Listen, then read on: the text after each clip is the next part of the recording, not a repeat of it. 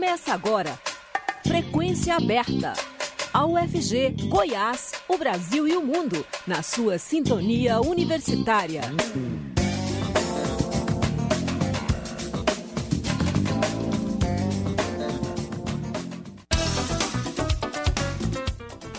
Olá, boa tarde. Agora são 5 horas 1 minuto. Está começando Frequência Aberta. Eu sou Delfino Neto, sigo com você até às 5 e meia da tarde com as principais notícias de Goiás, do Brasil e do mundo. Acompanhe a nossa programação ao vivo no site da Rádio Universitária e também através do aplicativo Minha UFG. O Frequência Aberta está disponível também em formato de podcast nas principais plataformas digitais. Goiânia amanheceu com toneladas de santinhos, principalmente próximos às sessões eleitorais. A prefeitura da cidade montou uma força-tarefa nesta segunda-feira para retirar o lixo eleitoral em mais de 350 pontos da capital. A atividade de limpeza nas vias públicas focou no recolhimento dos santinhos, folhetos e até bandeiras descartadas pelos eleitores.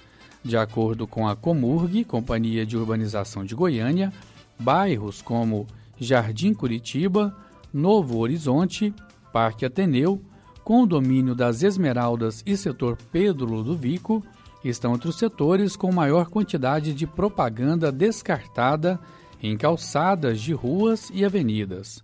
Além de vassouras, as equipes usam sopradores para recolher os papéis do chão em alguns casos, eles grudam nas calçadas e no asfalto, o que dificulta a retirada do material.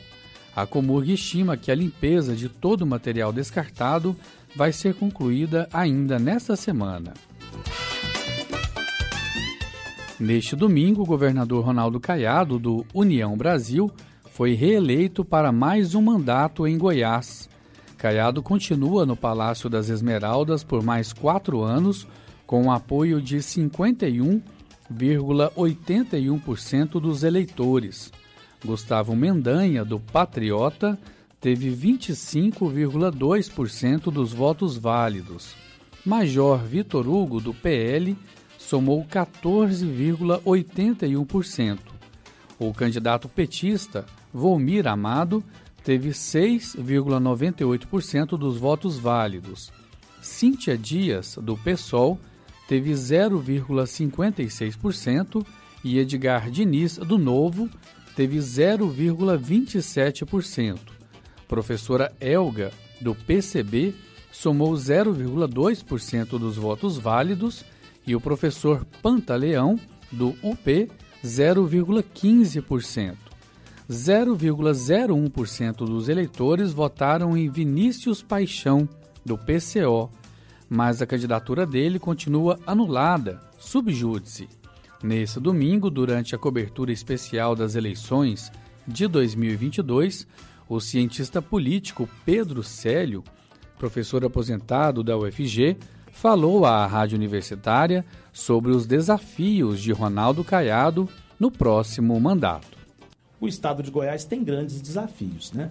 O grande desafio do estado de Goiás ele é um desafio não apenas goiano, mas também brasileiro, né? que é o combate à desigualdade social.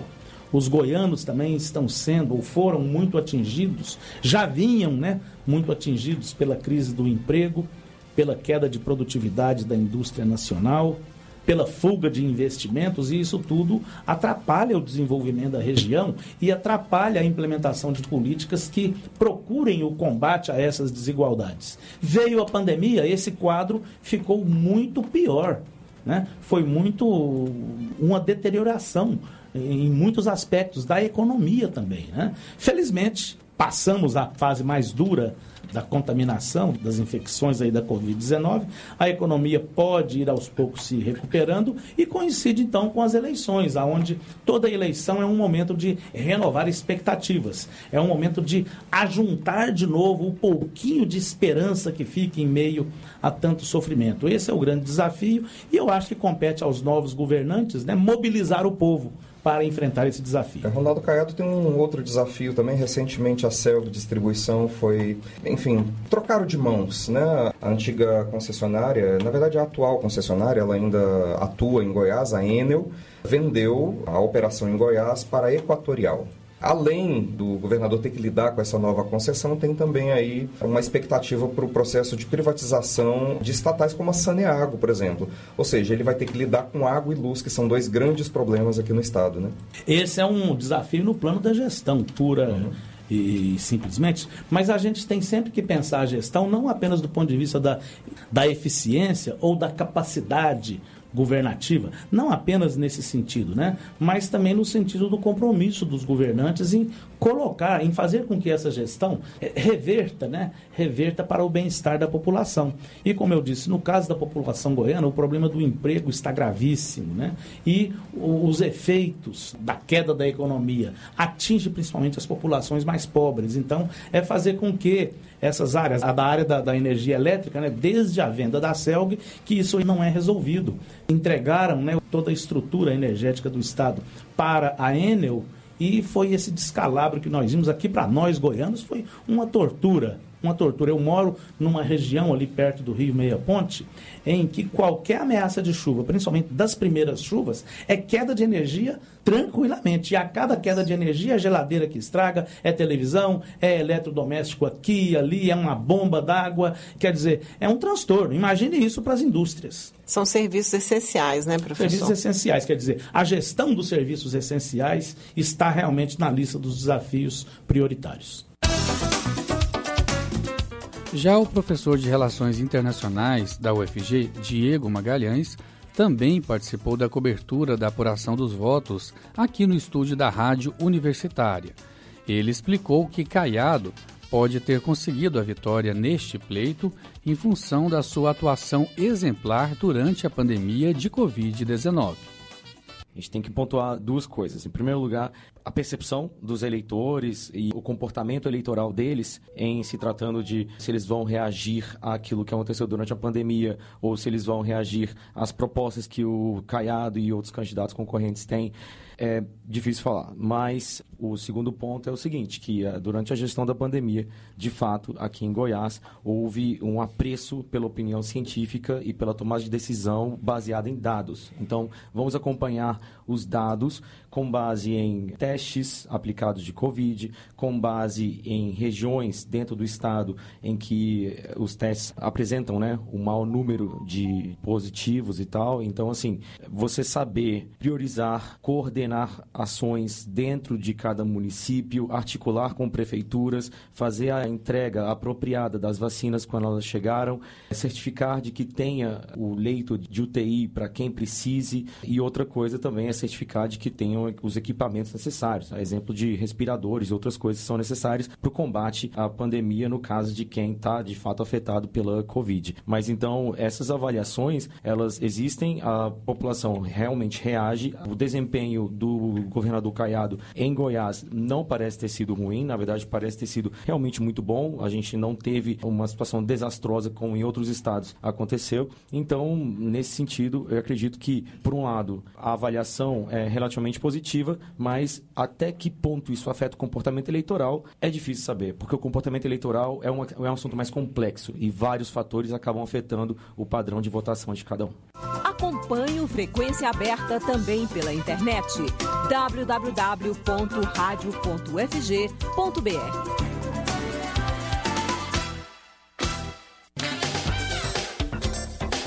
Os goianos escolheram neste domingo 41 deputados estaduais. Os partidos com mais cadeiras são MDB, com 7, e União Brasil, com 6. Depois vieram PRTB, com 4, e PT, Progressistas, PL, Republicanos, com 3 vagas. O PSDB, Avante e Agir tiveram duas cadeiras. Por fim, tiveram um representante cada os partidos PSC, PSD, PSB e Solidariedade. Ao todo, 16 candidatos foram reeleitos e outros 25 voltaram ou foram eleitos pela primeira vez para a Assembleia Legislativa de Goiás, que ficou assim. Os deputados estaduais eleitos por Goiás são Bruno Peixoto, do União Brasil, Lucas do Vale, do MDB, Lucas Calil, do MDB, Isse Quinan, do MDB, Hamilton Filho, também do MDB, Antônio Gomide, do PT, Virmondes Cruvinel, do União Brasil, Lincoln TJ, do União Brasil, Henrique César, do PSC, Cairo Salim, do PSD, Vivian Naves, do Progressistas, Jamil Calife, também do Progressistas, Paulo César Martins, do PL, Renato de Castro, do União Brasil, Amauri Ribeiro, do União Brasil, Major Araújo, do PL, Delegado Eduardo Prado, do PL, Charles Bento, do MDB, Wagner Neto, do PRTB, Thales Barreto, do União Brasil, Quirino, do Republicanos, Véter Martins, do Patriota, Wilde Cambão, do PSD, Lineu Olímpio, do MDB, Clécio Alves, do Republicanos, Tiago Albernaz, do MDB, Gustavo Seba, do PSDB, André do Prêmio, do Avante, Coronel Adailton, do PRTB, Anderson Teodoro, do Avante, Bia de Lima, do PT, Alessandro Moreira, do Progressistas, Dr. José Machado, do PSDB, Mauro Ruben, do PT, Gugu Nader, do Agir, Júlio Pina, do PRTB, Zeli, do PRTB, Rosângela Rezende, do Agir, Carlos Cabral, do PSB, Cristiano Galindo, do Solidariedade e Cristóvão, do Patriota. Goiás tem 17 cadeiras na Câmara dos Deputados. O PL elegeu quatro deputados federais, sendo o partido com maior representação de Goiás na Câmara. União Brasil, Progressistas, MDB e PT conquistaram duas vagas cada. Já o PDT, PSC, Republicanos, PSD e PSDB elegeram um parlamentar cada. Os deputados federais eleitos por Goiás são Silvier Alves, do União Brasil, Gustavo Gayer, do PL, Flávia Moraes, do PDT, Glaustin da Focus, do PSC, José Nelto, do Progressistas, delegada Adriana Corse, do PT, Adriano do Baldi, Progressistas, Célio Silveira, do MDB, Professor Alcides, do PL, Dr. Zacarias Calil, do União Brasil, Rubens Ottoni, do PT, Magda Mofato, do PL, Marussa Boldrin, do MDB, Daniel Agrobon, do PL, Jefferson Rodrigues, do Republicanos, Dr. Ismael Alexandrino, do PSD e Leda Borges, do PSDB. O senador eleito por Goiás foi Wilder Moraes, do PL. Ele venceu a disputa com o ex-governador e ex-senador Marconi Perillo. E mesmo que o eleitor tenha elegido mais mulheres nesse pleito e que elas sejam maioria entre o eleitorado, a representatividade feminina ainda é baixa no Brasil, de acordo com o professor Diego Magalhães, da Faculdade de Ciências Sociais da UFG, que falou à Rádio Universitária durante a cobertura das eleições 2022 neste domingo.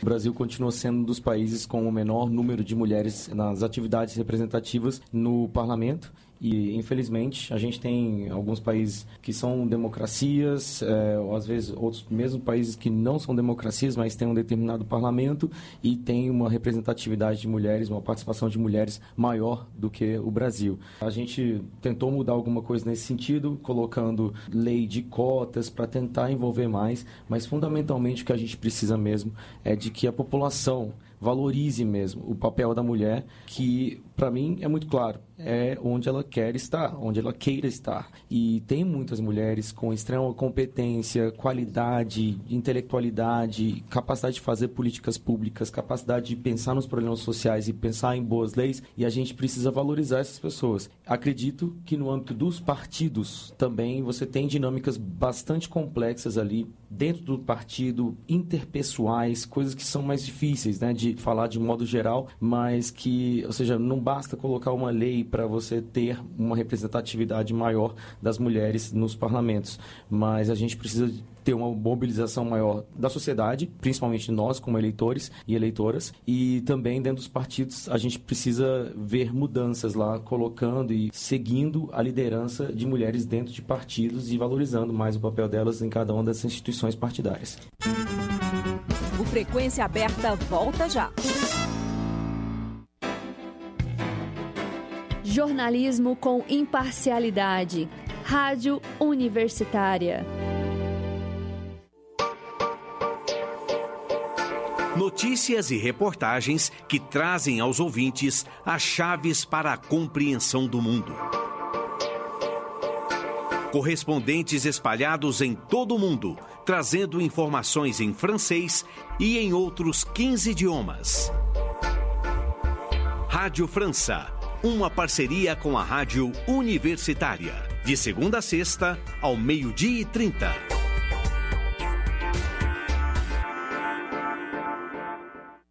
No Brasil, a política de recursos hídricos define que a água é um bem público. E em situações de escassez, sua prioridade é para o consumo humano e de animais. A norma quer assegurar água em quantidade e qualidade a presente e futuras gerações. O bom uso da água depende de nós. Água. Use com consciência.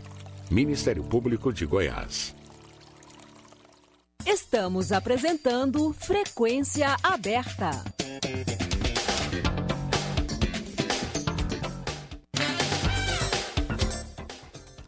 A eleição dos novos 513 deputados federais e de 27 dos atuais 81 senadores vitamina o bolsonarismo no Congresso Nacional e facilita a montagem de uma base de apoio para um eventual segunda gestão de Jair Bolsonaro do PL.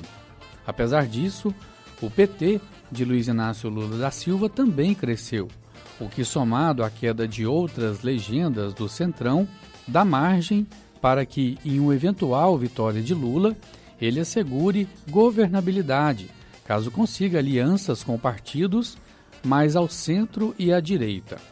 A composição partidária na Câmara é de suma importância para qualquer governante. Além de ser a casa que dá a largada em possíveis processos de impeachment, é por lá também que começa a tramitação da, da maioria dos projetos de interesse do Palácio do Planalto.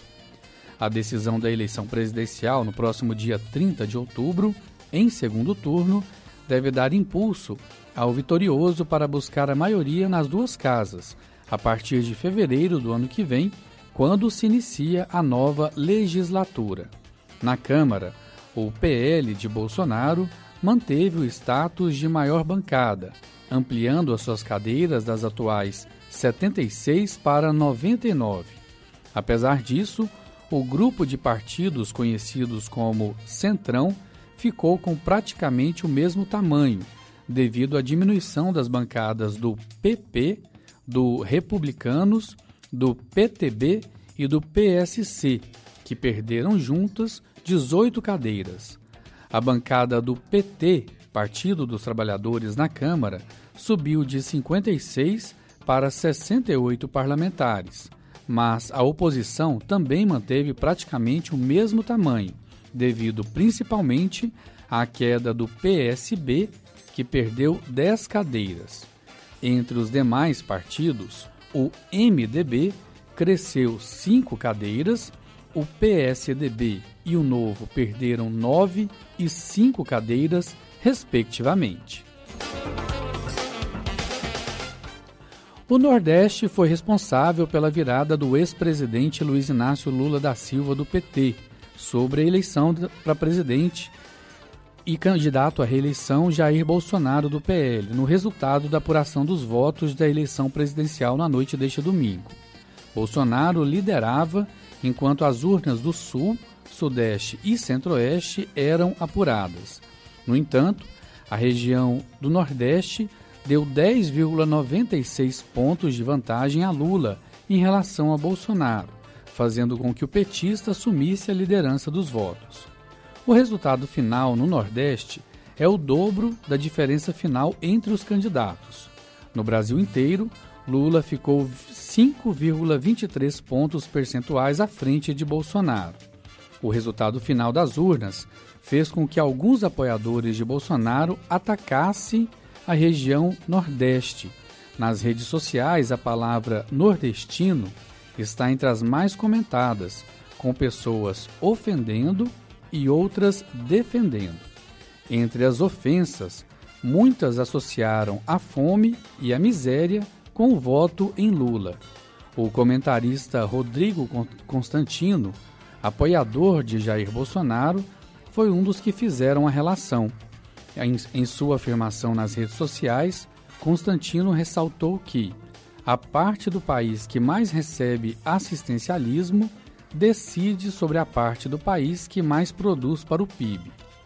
Lula venceu em todos os estados do Nordeste, enquanto Bolsonaro teve o seu melhor desempenho no Centro-Oeste e no Sul, onde angariou a maior parte dos votos em todos os estados das duas regiões e também no Distrito Federal.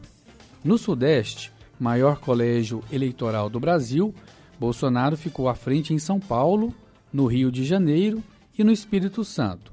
Lula, no entanto, venceu em Minas Gerais. O Norte foi região mais dividida, com o petista à frente em quatro estados: Amapá, Amazonas, Pará e Tocantins, e o atual presidente em três: Acre, Rondônia e Roraima. Em 2022, comemoramos 100 anos de rádio no Brasil. A EBC preparou o material que promete resgatar personalidades, programas e emissoras presentes na memória afetiva dos ouvintes de todo o país. O 84º episódio da série é sobre o rádio e as mídias sociais. Vamos ouvir. 100 anos de rádio no Brasil. Rádio e redes sociais.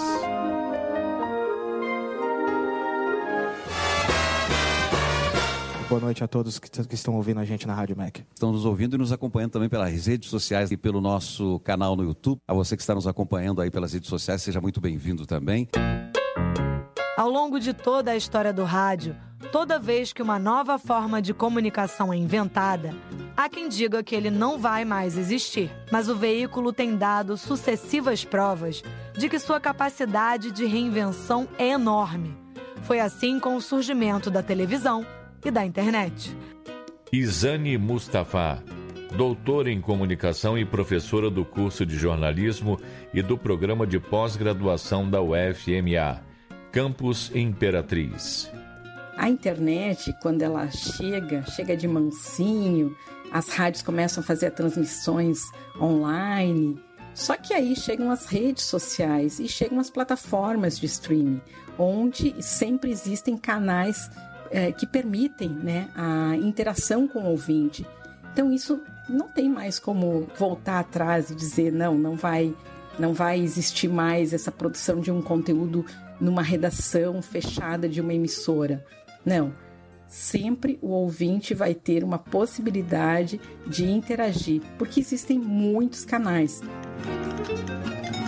A transmissão do conteúdo do ar via streaming, ampliou o alcance das emissoras do âmbito local para a possibilidade de acesso em qualquer parte do mundo. Além dessa significativa transformação, a comunicação entre ouvintes e emissoras também foi impactada e ampliada a partir das mídias sociais. Miriam Redding de Quadros, professora adjunta do Departamento de Ciências da Comunicação da Universidade Federal de Santa Maria. Apesar de tradicionalmente o rádio ser visto como uma mídia de massa, que seguiria uma lógica unidirecional, é importante nós observarmos que a interação com o ouvinte é também uma marca histórica do rádio. Desde as primeiras décadas da comunicação radiofônica no Brasil, o rádio adotou diferentes meios para interagir com o ouvinte. As cartas enviadas aos locutores, a participação do público nos estúdios, nos grandes programas de auditório, mais tarde, as participações por ligações telefônicas, por mensagens de textos, e-mails, até a chegada das redes sociais e hoje os aplicativos de mensagem. O que muda ao longo do tempo é que essa interação com o ouvinte foi se tornando cada vez mais ágil. Então, se lá no início a carta do ouvinte demorava dias para chegar até a emissora, hoje a mensagem enviada pelo celular chega em segundos, o que torna a comunicação entre o rádio e os ouvintes quase que instantânea. A nova forma de interação e disponibilização de conteúdos também promove modificações nos fluxos de informação das emissoras, que agora usam as novas plataformas para ampliar o alcance de seus programas. Isane Mustafa. Imagina que antes da internet nós ouvíamos o rádio pelas ondas sonoras, sintonizando uma emissora, e tínhamos que prestar atenção na informação porque ela poderia não ser repetida, principalmente se essa informação entrasse ao vivo na emissora. Hoje, a gente ouve a rádio hertziana por antena e essa informação, em geral, nas rádios que estão bem organizadas, elas disponibilizam esse material, o mesmo que foi ao ar ao vivo, em formato de podcast. E depois replicam e compartilham em redes sociais. É, esse mesmo conteúdo fica disponível numa podosfera enorme. Então, a comunicação, a gente pode falar que ela agora é muito mais ampla, né, muito mais diversa, né, porque o rádio é o rádio expandido, que é um conceito do pesquisador Marcelo Kishinevski, da Universidade Federal do Rio de Janeiro, que já em 2016 é, colocou isso no seu livro e é como nós compreendemos o rádio de hoje. O rádio expandido amplia e modifica o rádio hertziano, permitindo ao veículo uma interação e participação social nunca antes experimentada, tornando o rádio um meio de comunicação com muitas frentes e formas de acesso. No momento que nós colocamos um conteúdo no ar, o ouvinte pode interagir, pode corrigir, pode fazer sugestões, pode fazer críticas e elogios. É, muda nossa forma de ver a produção como única numa redação. O ouvinte pode ser aquele ouvinte cidadão participativo também do fazer o rádio. 2022 100 anos de rádio no Brasil. Uma produção Rádio MEC.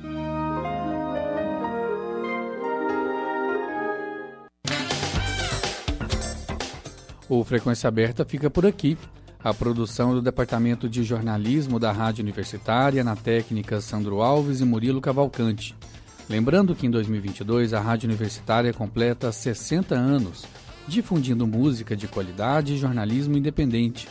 A todos uma boa tarde, obrigado pela audiência e até a próxima.